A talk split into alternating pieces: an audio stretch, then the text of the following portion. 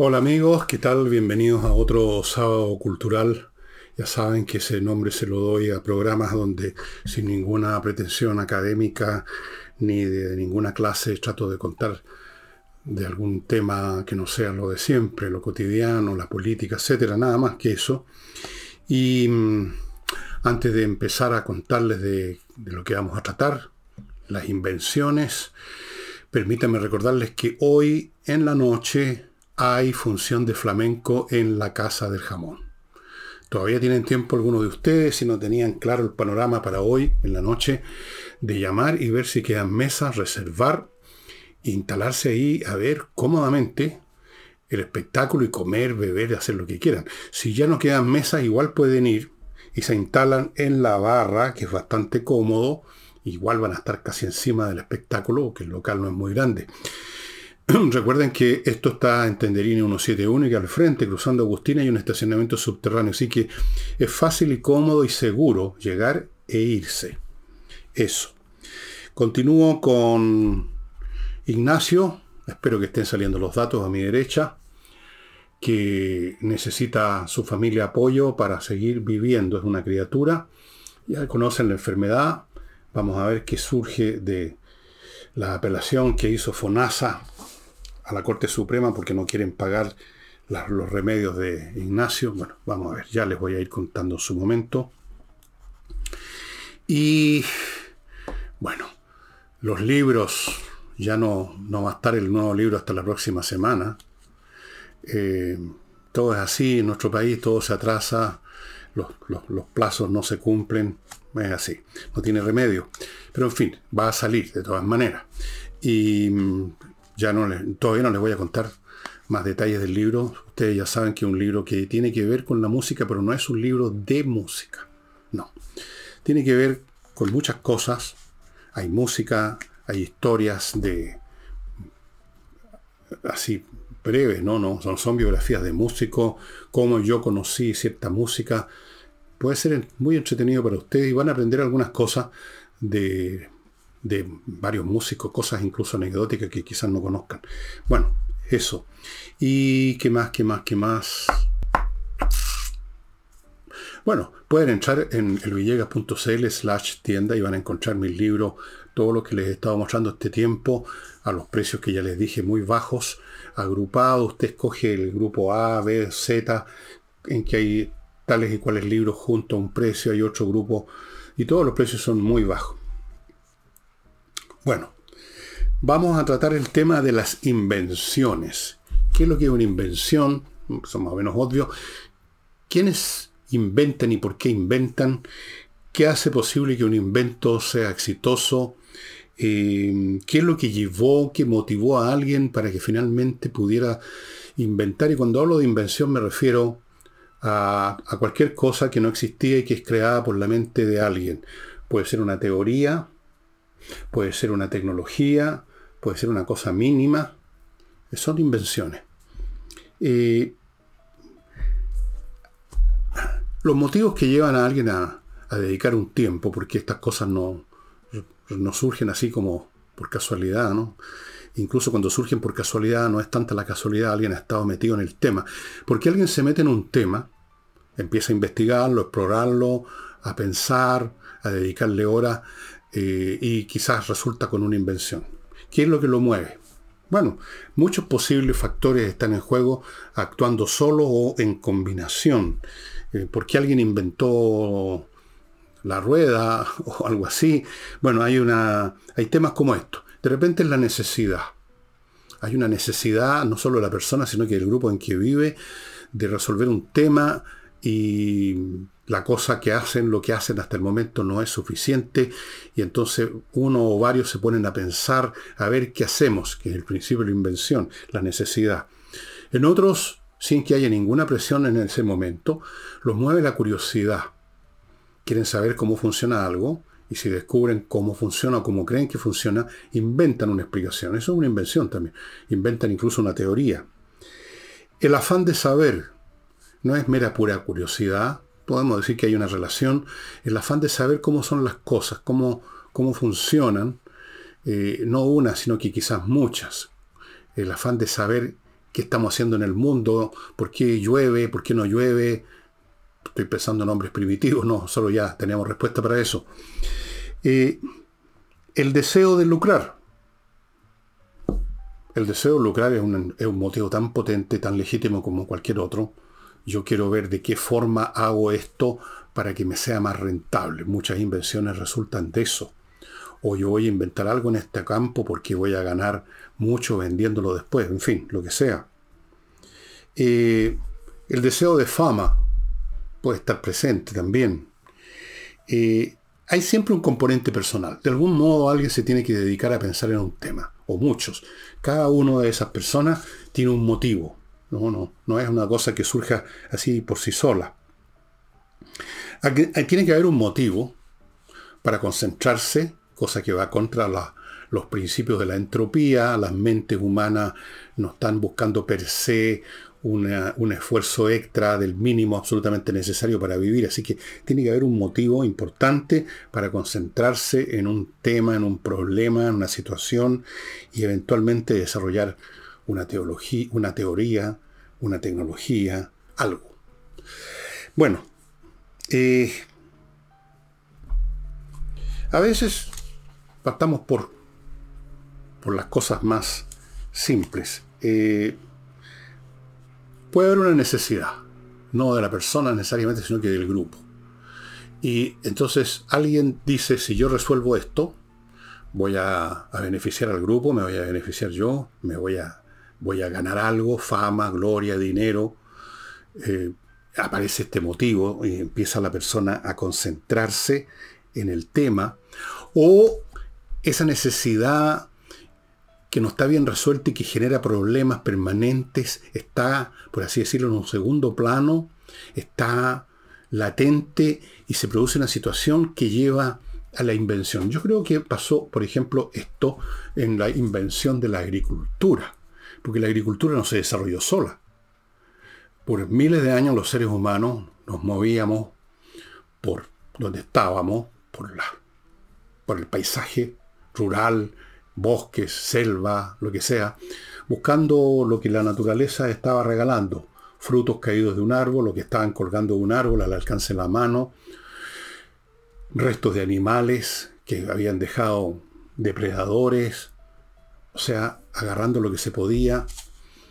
Y eso es muy precario, a veces no hay nada o hay muy poco, el hambre estaba siempre acechando a estos individuos primitivos y de hecho el hambre ha acechado a la humanidad por milenios, aunque sea intermitentemente. Después, hoy en día ya no hay hambrunas, que yo sepa, no hay prácticamente, o algún lugar específico, pero por causa de una guerra o algo así. Lo, el tema se ha, superado, pero en la antigüedad, y mientras más retrocedamos en el tiempo con mayor fuerza, el hambre, la cuestión más básica de todo alimentarse, era primordial. ¿Qué es lo que pasó para que a alguien se le ocurriera eh, lo de sembrar semillas? Yo me imagino que el tema del hambre, el tema de la recolección estaba siempre presente y alguien quizás observó, alguien que nunca vamos a saber quién fue, quizás fueron varios en distintas partes del planeta donde habían seres humanos, observó que allí donde recordaba haber botado los restos de una fruta, quizás incluso los granitos, vio en un momento dado que estaba emergiendo una, planta, que estaba emergiendo algo, un vegetal. Y, y, luego vio, con el paso del tiempo, que era, era el fruto, el fruto que había botado ahí, o las semillas del fruto que había botado ahí. Y entonces, de ahí a pensar, bueno, pongamos más semillas. Una semilla probablemente me está dando esto, si me pongo 100, estoy de aquí por supuesto pensando y hablando en términos modernos, no, no pensaba así un hombre primitivo, pero tiene que haber sido algo por el estilo.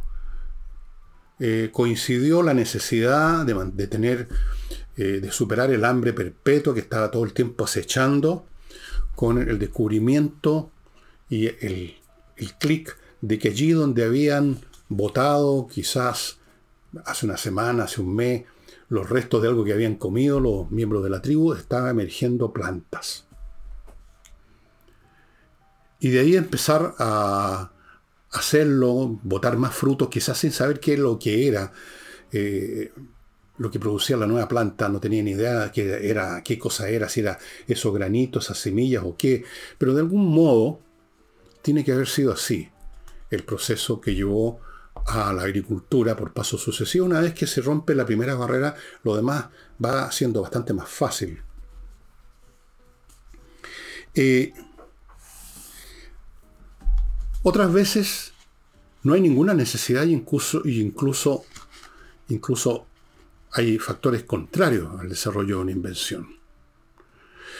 Voy a contarles un cuento que no me acuerdo quién, quién es el autor. Está en una antología de cuentos de un autor moderno, muy divertido, donde nos cuenta que en la antigüedad clásica, durante el Imperio Romano, como ustedes saben, no desarrolló muchas tecnologías, o sea, desarrolló tecnologías, pero en el transporte se seguía eh, dependiendo de los barcos, de los caballos, de los carretones y nada más. Entonces, en esta historia, un griego, un sabio griego, se presenta ante la corte del emperador, pide audiencia y le dice que ha inventado una embarcación que no necesita el viento para moverse con gran sorpresa de todos. Entonces les va a hacer una demostración. Ok, dice el emperador. Naturalmente lo que pasaba, este griego había inventado un motor a vapor. Y hace la demostración, una, una embarcación, pongamos una galera sin remero, sin vela, sin nada, avanzando. Gran, gran sorpresa, gran admiración. El griego esperaba una gran fortuna de este descubrimiento, de esta invención, y de pronto se presentan ante el emperador una delegación de esclavos. Y el representante de los esclavos le dice al emperador que ellos, los esclavos, lo han perdido todo en la vida. Perdieron su familia, perdieron sus países, fueron esclavizados. Están dedicados ahora a, a remar en una galera. ¿Cómo se va a tolerar el emperador que venga este griego a quitarles lo único que tienen en la vida que es remar. El emperador les encuentra la razón, hace hundir el barco y ejecutar al sabio. Bueno, es una historia divertida, por supuesto. Dicho sea de paso, en Alejandría un tal Hierón, uno de los tantos sabios y científicos que se movieron en la corte en el periodo helenístico, eh, desarrolló un artefacto que se movía con vapor, no un motor, pero sí una cosa, algo así como aprovechar el chorro de vapor que sale una tetera para mover una hélice. El principio de que el vapor es energía cinética que puede mover algo era conocido, pero nunca se desarrolló esa tecnología porque no era necesaria. Muchas tecnologías no se desarrollaron en el Imperio Romano, a pesar de que podían haberse desarrollado, porque no eran necesarias. Eso es muy importante. Cuando, cuando era necesario algo, sí se desarrollaba en tecnología. Cuando era necesario comunicarse más expeditamente, los romanos desarrollaron una manera de hacer caminos mucho más efectiva. Cuando se trataba de construir de una manera más compleja, inventaron eh, el, hormigón, el, concreto lo inventaron en Roma. Y eso permite construir bóvedas, por ejemplo. Eh, en el campo militar desarrollaron armas, se inventaron nuevas formas de construir catapultas y, otros, y otros y otros tipos de artillería de la antigüedad.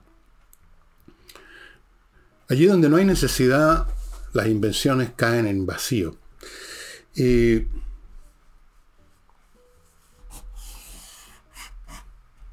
y esa necesidad que está latente produce que haya gente que está preocupada del tema, que está pensando dándole vuelta, no uno, sino que varios, y eventualmente alguien tiene el momento de la eureka y como este, esto de las semillas que yo me imagino que vieron que salían plantas, que salía algo del suelo y, y se desarrolla el asunto.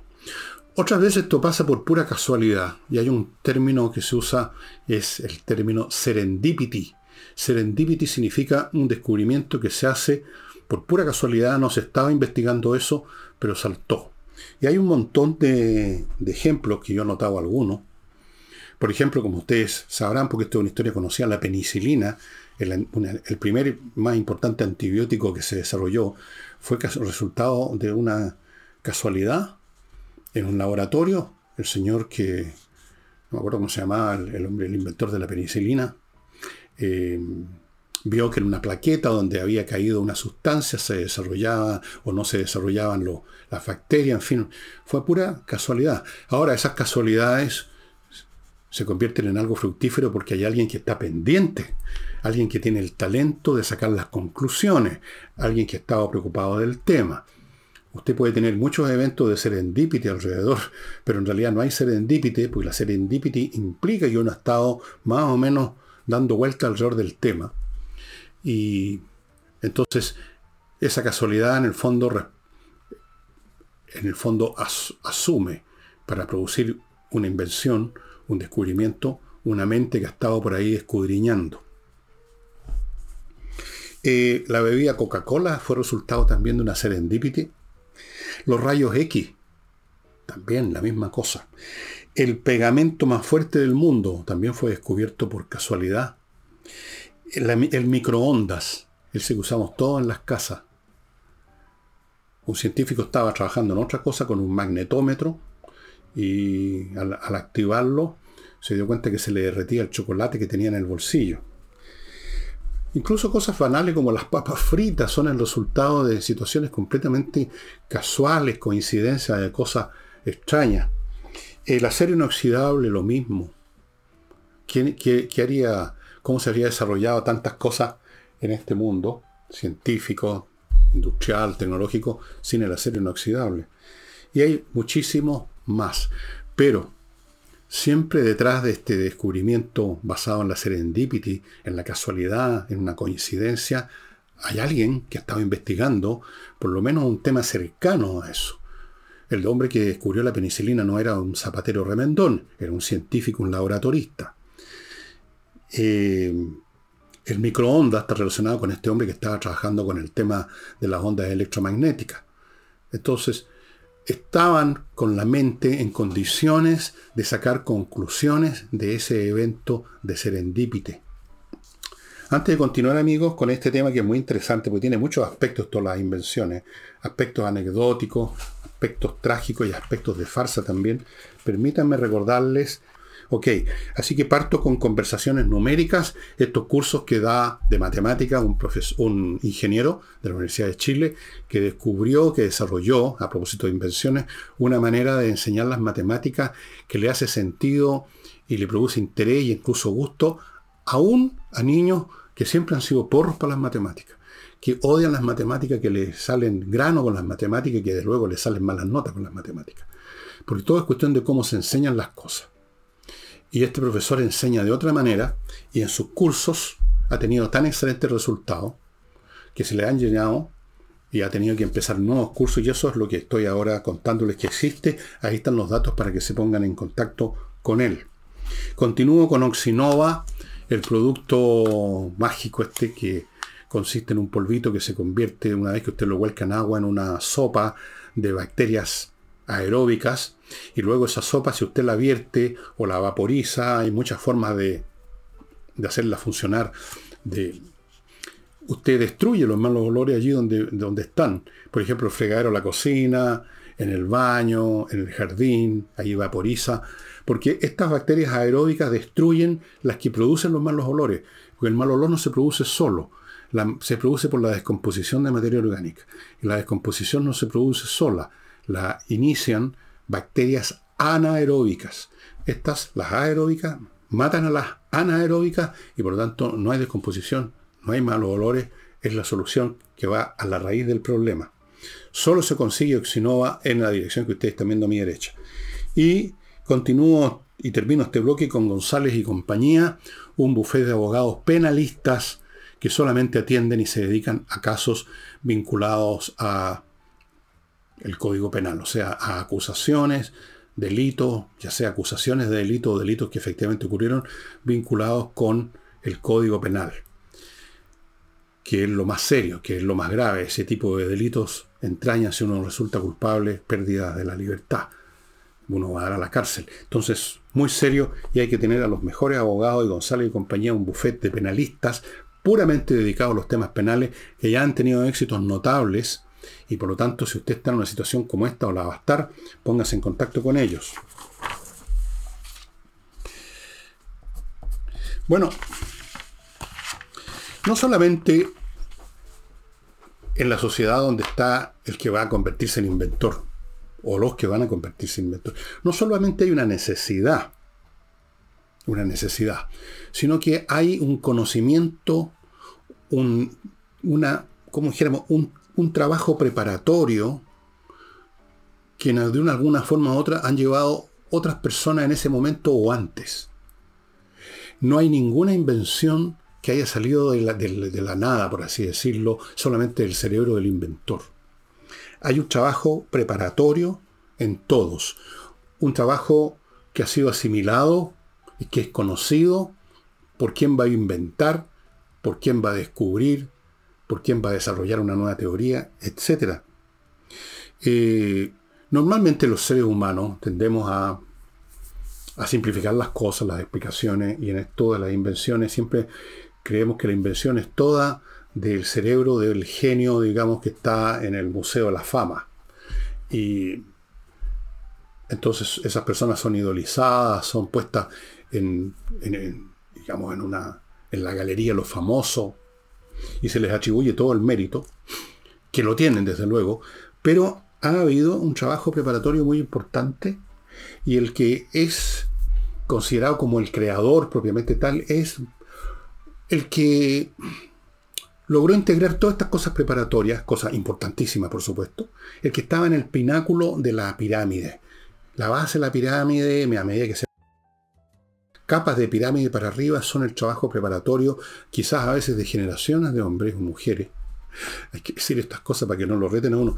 Eh, hasta que llega alguien que integra todo esto, toma todo esto y entrega la invención, ya sea teórica, la tecnología o lo que sea. Por ejemplo, cuando se piensa en la energía nuclear, inmediatamente salta a la memoria el ícono, porque ya es un ícono de Albert Einstein, con el pelo suelto, y atrás le ponen como una explosión atómica, como que él inventó la bomba atómica, él inventó la teoría de la relatividad de la nada. No es así. En primer lugar, Einstein no inventó la bomba atómica. La bomba atómica fue creada, desarrollada como un ente tecnológico por un equipo. Vean ustedes la película de Oppenheimer. Eh, Einstein en algún momento escribió una carta diciendo que la energía, lo que se llama las energías fuertes que unen los elementos del átomo, si se logran romper esta, eh, lo que enlaza esta energía, eh, tendría una fuerte enorme, pero habían otros que estaban en la misma.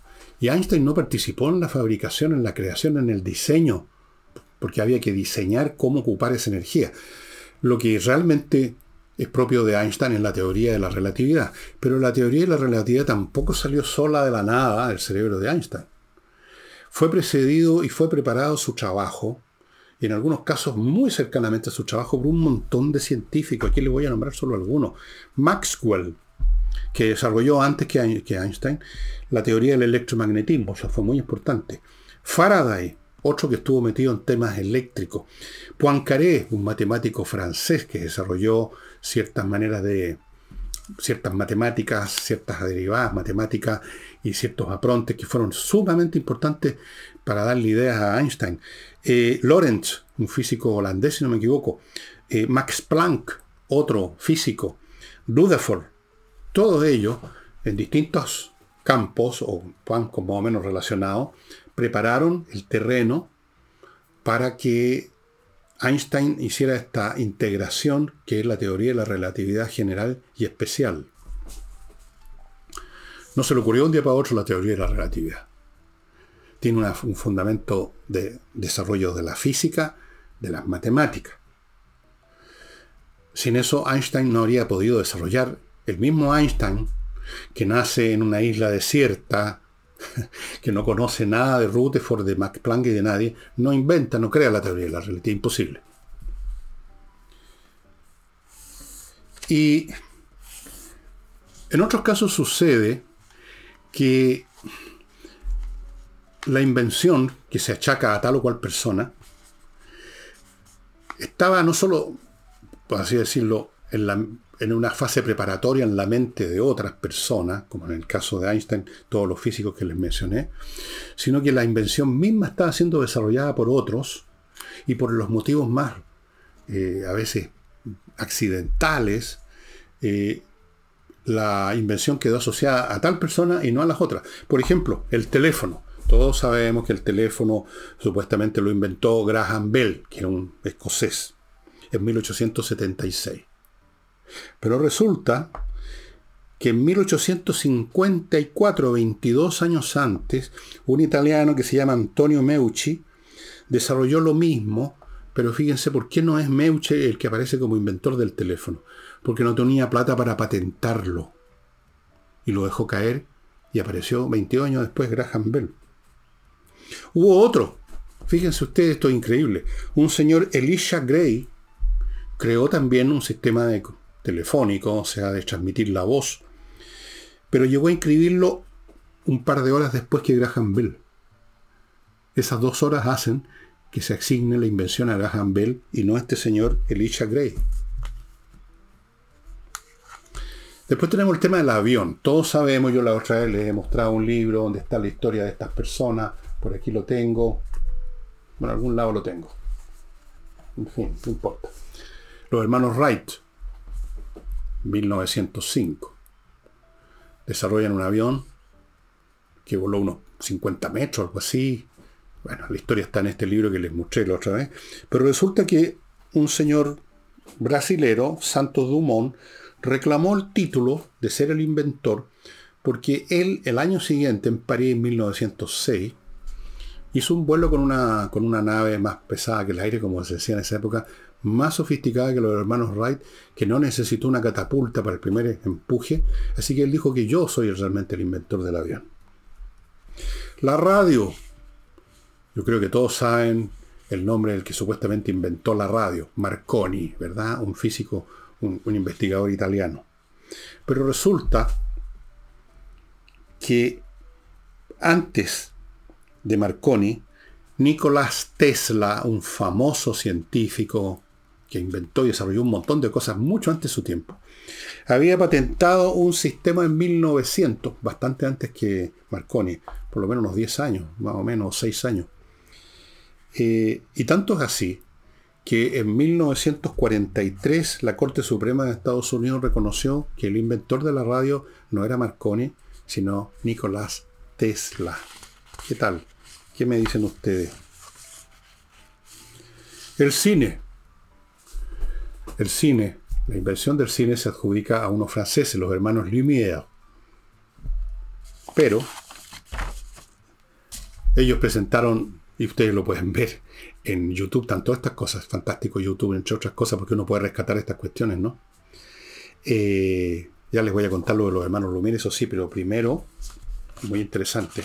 Yo de cine no voy a decir que no conozco nada, porque hasta escribí un libro, pero hay cosas que realmente uno lo sorprenden cuando va a los inicios de, las invenciones. Pero antes de eso, voy a contarles de la revista Mundo Bursátil, que los invita a suscribirse para que ustedes, si de vez en cuando, siquiera invierten en la bolsa, estén al día, sepan lo que está pasando en la bolsa. Esta revista está hecha por especialistas que están todo el día dedicados a ver qué está pasando en la bolsa. Trabajan en la alianza con una corredora de la bolsa muy prestigiosa, muy incluso premiada, y por lo tanto usted va a obtener ahí información para hacerlo bien, o por lo menos para no hacerlo mal, que es muy importante saber dónde no invertir. Así es que si usted está en esas, revista Mundo Bursátil, que ahí están saliendo los datos a mi derecha, los invita a suscribirse. Continúo con Kaizen Automotriz, este garage que se especializa en la mantención preventiva. ¿Qué significa eso? Que no espere usted quedar en pana botado en algún lado, porque como les he dicho mil veces, uno queda en pana cuando está usando el auto y por lo tanto lo está, está uno en una calle, en una avenida, incluso en una peor, en una carretera. No espere eso.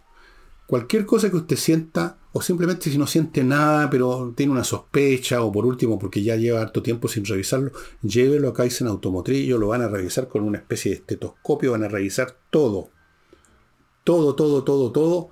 Y si hay la menor cosa que ya está anunciando que viene la PAN, la van a reparar, van a poner el parche en telería. Naturalmente que si usted tiene el auto malo también lo van a reparar. Pero la especialidad de Kaizen es la prevención.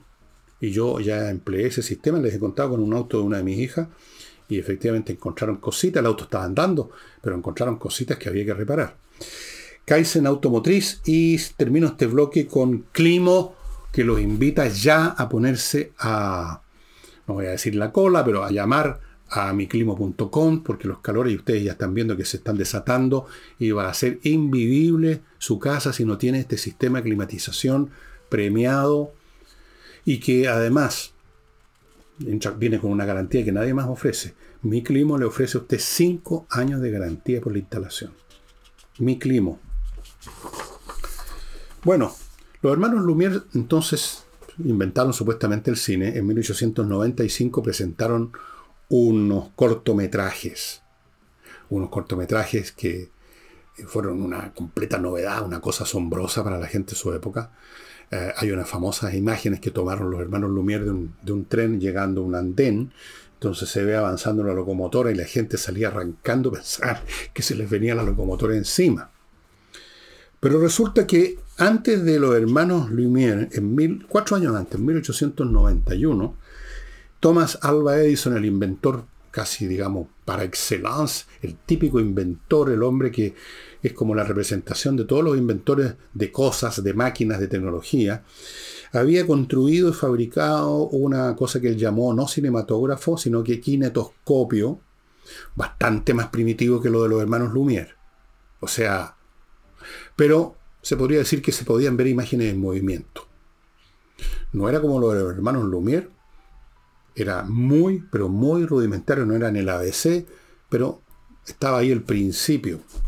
Y a propósito de eso, para los interesados en los principios de del cine, de otras tecnologías, yo los invito a que entren en YouTube eh, y van a encontrar ahí montones de películas de fines del siglo XIX, como esta de los hermanos Lumière, y una que es la primera parece que se hizo incluso antes que la de Edison, que la de que se encontró, porque estas cosas se van encontrando de repente en archivo, en, una, en un baúl, en un altillo.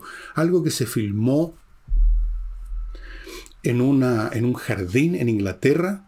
Hasta hay, hay unos miembros de una familia que se mueven así en círculo unos pocos segundos y eso es todo. Todas esas cosas han sido recuperadas, arregladas, a veces colorizadas, como una serie que están dando ahora sobre la Segunda Guerra Mundial en Netflix, que está colorizada. Y es muy impresionante ver esas películas, amigos. Porque ustedes saben que todo lo que ustedes están viendo desapareció hace tiempo. No solamente las personas, los animales, las cosas. Y uno se pregunta, una pregunta que nos hacen los niños y que nos hacemos los adultos, ¿dónde fueron a parar todas esas cosas? ¿Dónde fueron a parar esos autos, esas locomotoras, esos vapores empenachados de humo que se ven avanzando tiritones por la bahía? Esos vehículos, esos primeros automóviles, ¿dónde están? ¿Dónde ¿En qué se convirtieron? ¿A dónde fueron a parar? Y toda esa gente que a veces son unos niñitos que aparecen corriendo detrás de la cámara y saludan, eran niñitos y ahora, sabemos que ni siquiera son adultos ni viejos, están muertos, porque ha pasado más de 100 años. Probablemente no queda ni uno vivo de todos ellos. Es muy interesante, es muy interesante. Y naturalmente están estos cortometrajes de, de los hermanos Lumière.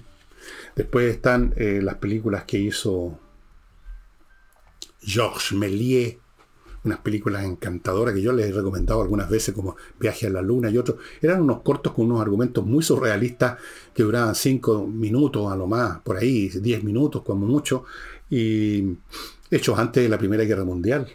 Estamos hablando de principios del siglo XX, 1900 y algo. Produjo montones y ustedes las pueden encontrar en YouTube. Y hay una película que se llama Hugo, de Scorsese, me parece, donde en cierto sentido es un homenaje a Merlier. Una película actual, por supuesto, más o menos actual, tendrá unos 10 años, cuando mucho. Eh, volvamos entonces a este tema de las invenciones. Dicho sea de paso, la gran teoría de la evolución de Charles Darwin La desarrolló a lo largo de años de observaciones. Él empezó, acuérdense ustedes, en el viaje en el barco llamado Beagle, a observar. Eh, era un hombre dedicado a, los temas de naturalista hacía tiempo, por eso que lo embarcaron en el Beagle. Después tuvo años ya de vuelta a su casa, se casó, etcétera, eh, juntando más datos, investigando, y finalmente lo eligieron publica porque hay un señor que se llama Wallace, que estaba en alguna parte en Borneo, en la India, no sé, en alguna parte de Oriente, no recuerdo, que desarrolló la misma teoría. Así que ahí se apresuró rápidamente en ir a, no a patentar, pues estas las ideas no se patentan, sino que a publicar la primera publicación, la primera exposición en una academia científica británica. Entonces, muchas veces ocurre, primero, que una o sea, siempre ocurre que una invención, aunque nadie dispute la, la autoría de la invención, está precedida por un trabajo preparatorio de muchas personas, a veces a lo largo de siglos o milenios, o de décadas, que no alcanzaron a llegar o no pudieron o no quisieron o no alcanzaron a patentar la cosa. En otros casos está el tema de invenciones de ideas o de productos en forma casi al, al mismo tiempo y que luego disputan quién fue el primero. Yo les he contado la historia de Marconi, la historia de Graham Bell. Y esto muestra que el proceso de invención en el fondo es un proceso colectivo. No que se juntó un comité, no entendamos colectivo como el, lo de las mesas de diálogo, todas esas estupideces, o un comité, los comités no producen nada inteligente en este mundo. No, con colectivo me refiero al trabajo de muchos individuos, aislados quizá unos de otros, que a lo largo de las generaciones fueron desarrollando técnicas, ciencias, ideas, que son tomadas por los que los suceden, por los que vienen después y las desarrollan otro poco.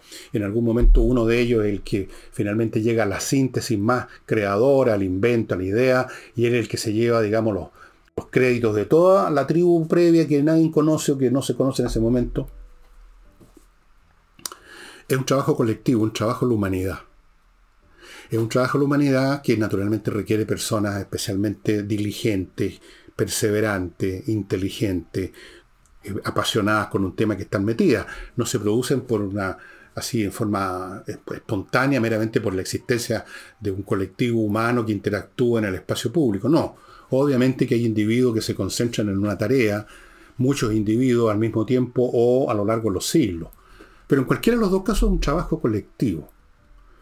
Es evidente que Einstein se apoyó en el trabajo previo, no solo de estos científicos que les mencioné yo, sino que en el hecho que existía la matemática, en el hecho que había existido un Newton que desarrolló el cálculo diferencial e integral, o sea, el cálculo infinitesimal que tiene las derivadas y las integrales por un lado y por el otro se complementan, bueno, ya, en fin.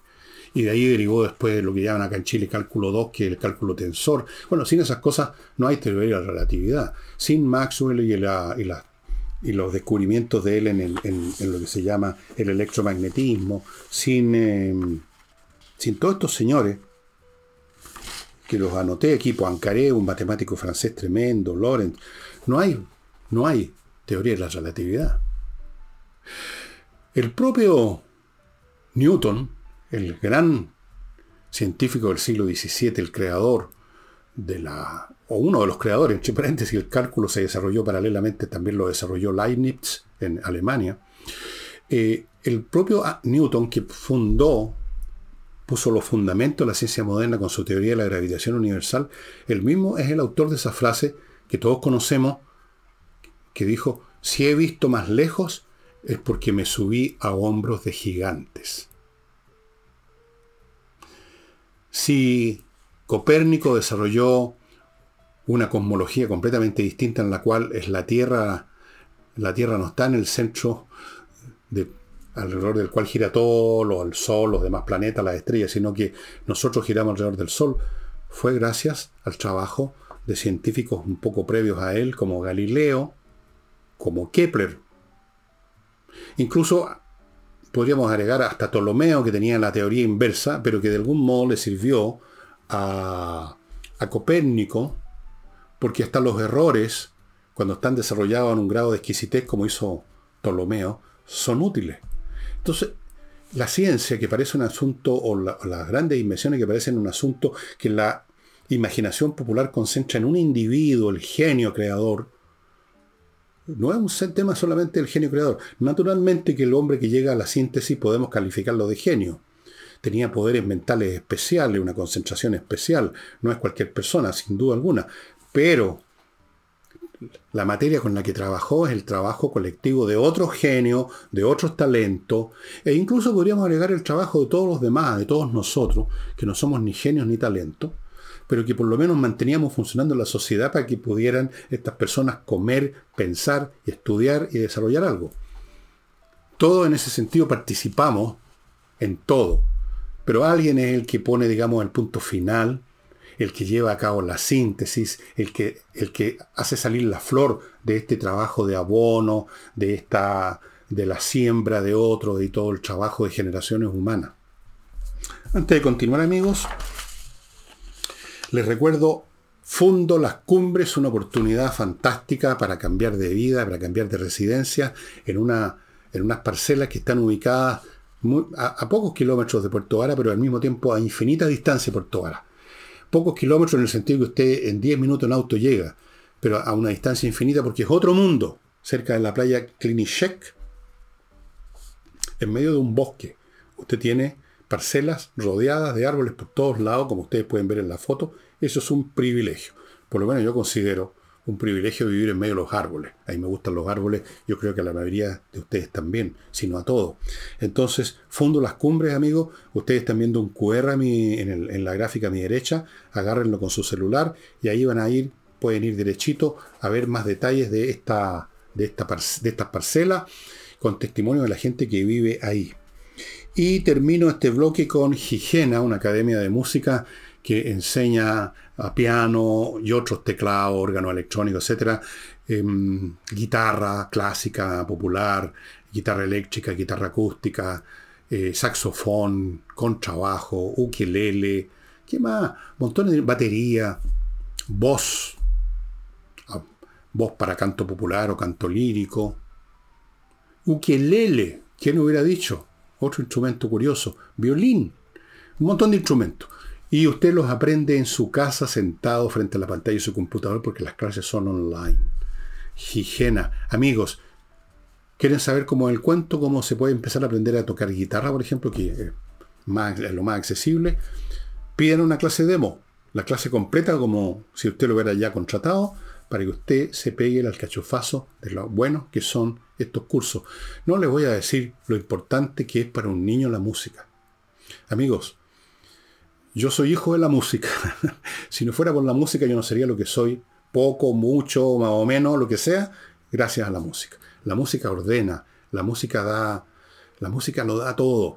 El aprender música genera nuevas disciplinas también, concentración, entrega la capacidad para disfrutar de la más sublime de todas las artes que es la música. Así que Ojo amigos, esto no se trata simplemente de guitarrear o de, payasear, es formación integral de un niño y un gran relajo espiritual para un adulto.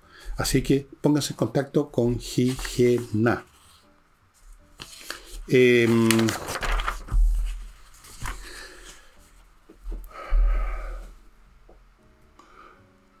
inventos, millones de inventos. Cada cosa que usted usa, alguien la inventó la cosa más simple del mundo. No me imagino nada más simple como objeto de uso que un clip, que un alambrito con un par de vueltas. Alguien lo inventó. A alguien se le ocurrió. El lápiz Vic, el lápiz de pasta. Bueno, ahora hay millones de marcas, pero los primeros lápices de pasta, y yo me acuerdo cuando llegaron, cuando los inventaron, o por lo menos cuando llegaron a Chile al colegio, antes se usaban unas plumas con tinta y el lápiz de mina que sigue usando, el lápiz Vic lo inventó un argentino el lápiz Bic, el lápiz de pasta. Millones. toda cosa que usted tenga en sus manos, toda cosa que usted dice, alguien la inventó. Pero ese alguien, acuérdense, es la cara visible de un cuerpo infinito de seres humanos que prepararon, que crearon las condiciones, de la necesidad, la necesidad la madre de las invenciones, creo que es una frase también más o menos conocida, y la curiosidad, y la perseverancia. Edison creo que tenía una frase, decía que para crear algo, para inventar algo, se requería 1% de inspiración y 99% de transpiración. Es una manera de decir de que todo, en, todo producto del intelecto, un libro, una teoría científica, un sistema filosófico, un clip, el celular, lo que sea, es el resultado de ideas que uno ha desarrollado sobre la base de ideas que otros han desarrollado sobre la base de las ideas desarrolladas por toda la humanidad, más una tremenda concentración y perseverancia, y ahí está el tema del 99% de transpiración. Las cosas no se inventan así al, digamos, al paso. Hay un trabajo persistente en todo lo que lleva a la excelencia. Eh, algunos creen que el genio es un tipo que tiene unas facultades mentales que le permiten hacer todo así, digamos, en un instante con mucha facilidad, pero eso es bastante engañoso. Eh, el genio en algunas cosas puede llegar a dar esa, sensación de absoluta facilidad, de que no necesita ni pensar casi. Pero detrás de eso, antes de llegar a esa etapa en que no necesita ni pensar, por Dios que tuvo que pensar, por Dios que tuvo que convertirse en maestro de esa ciencia, de ese arte, para que finalmente llegue un momento en que ni siquiera tiene que pensar. Pero por lo demás, eh, eso es para la práctica de un arte. Para el desarrollo de nuevas ideas, no. Ahí sí que hay que seguir pensando todo el tiempo y... Pero repito, es un trabajo colectivo disfrazado de genialidad individual. Las dos cosas son complementarias además.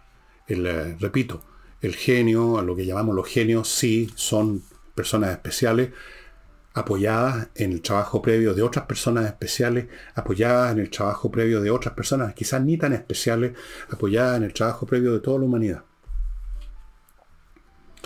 Así es, estimados amigos. Eso también vale para las artes. ¿eh? Ustedes no pueden entender a un Mozart o a un Beethoven sin entender toda la historia de la música para atrás.